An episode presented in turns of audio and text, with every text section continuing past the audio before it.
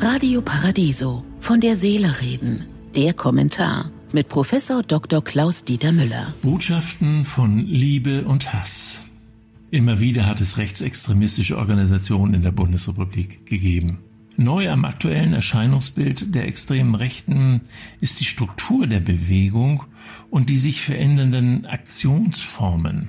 Die Möglichkeiten der medialen Vernetzung stellen die neue Qualität des Rechtsextremismus dar.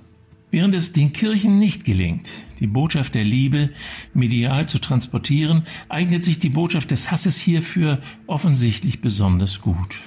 Die neuen Aktionsformen der Rechten zielen heute auf den Alltag ihrer potenziellen Anhänger ab.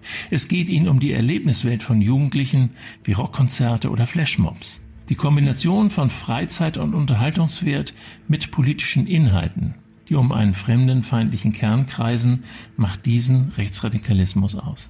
Mit diesen neuen Aktionsformen schließt sich der Kreis zu den sozialen Medien.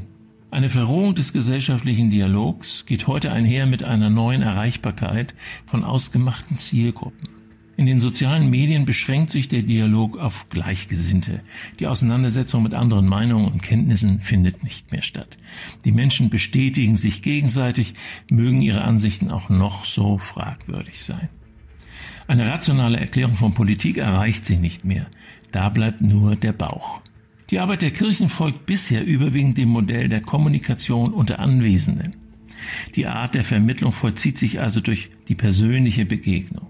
Damit aber schließen sie die Erreichbarkeit junger Menschen weitgehend aus. Aufmerksamkeit und Zerstreuung finden heute gleichzeitig statt. Es gibt unzählige digitale Formate, mit denen man über den Weg des Humors oder des Bildes Lernprozesse anschieben kann.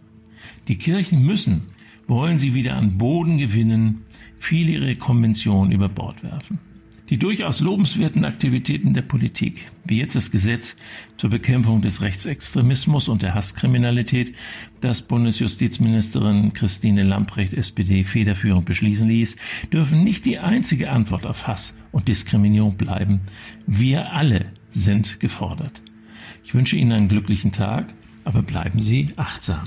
Von der Seele reden mit Politik- und Medienwissenschaftler Klaus-Dieter Müller, Vorstand der Stiftung Christliche Werte leben. Alle Texte zum Nachhören und Nachlesen auf www.paradiso.de.